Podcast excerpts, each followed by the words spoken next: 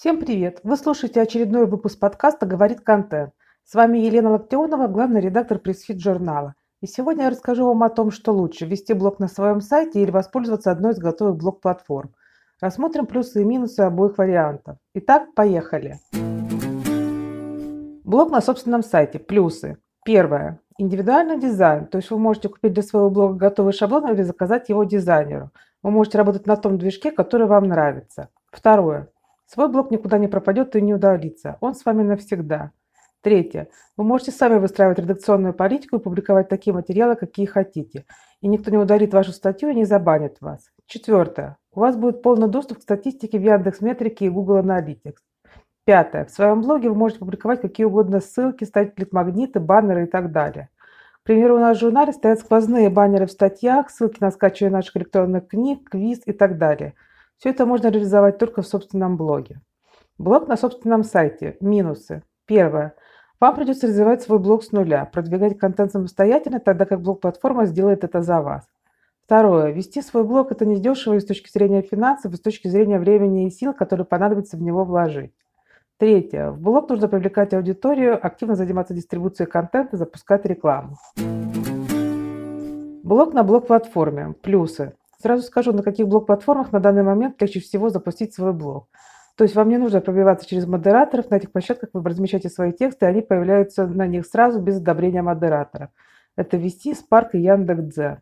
Итак, плюсы. Первое. Быстрый старт уже на уже готовой площадке. Второе. Более быстрая индексация роботами, поскольку ресурсы уже раскручены. Третье. Платформа сама будет продвигать ваши статьи и привлекать аудиторию.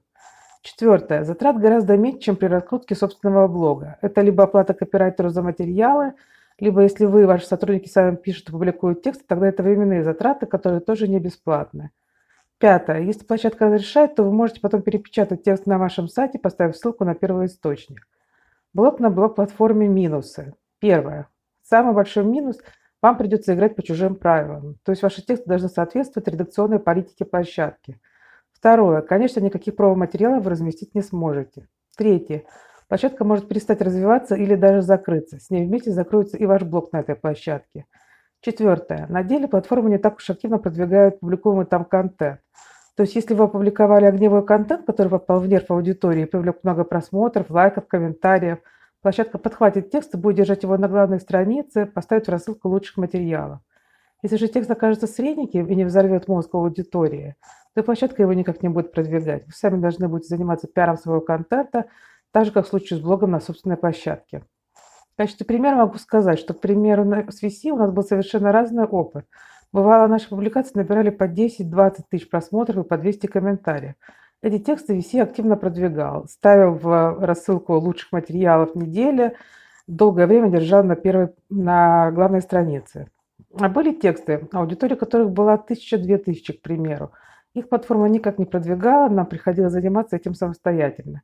Так что в этом случае никакой разницы не было в том, где мы публиковали, в своем журнале или на внешней площадке. Как заниматься дистрибуцией контента из блога? Вне зависимости от того, что вы в итоге решили, вести блог на своей площадке или на сторонней, надо понимать, что когда публикация вышла, это не значит, что работа над ней закончилась. После публикации она только начинается, и эта работа называется дистрибуцией контента.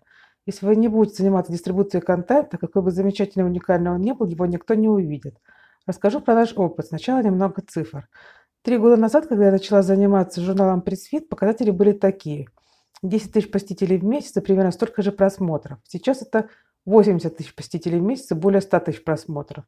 Что помогло достичь таких цифр? Конечно, качество контента никто не отменял, и оно у нас, надеюсь, довольно сильно выросло за последние три года.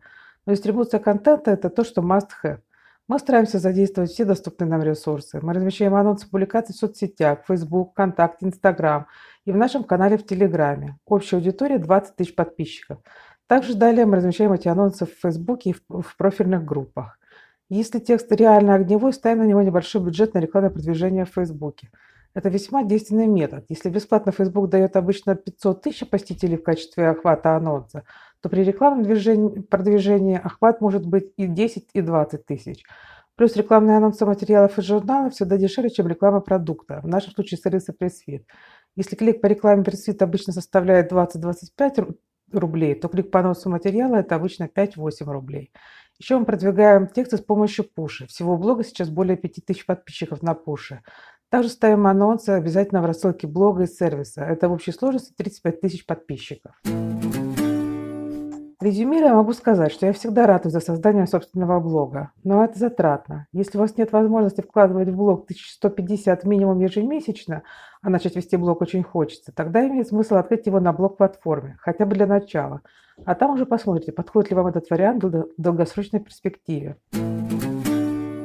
На сегодня это все. Если вам понравилось, ставьте лайки, делитесь в соцсетях, пишите комментарии, задавайте вопросы. Еще более важного для пиарщиков маркетинга контента вы можете посмотреть в нашем журнале по адресу news.pressfit.ru. В описании выпуска я дам ссылку на его текстовую версию. С вами была Елена Локтионова, подкаст «Говорит контент». Скоро услышимся, всем удачи и пока-пока.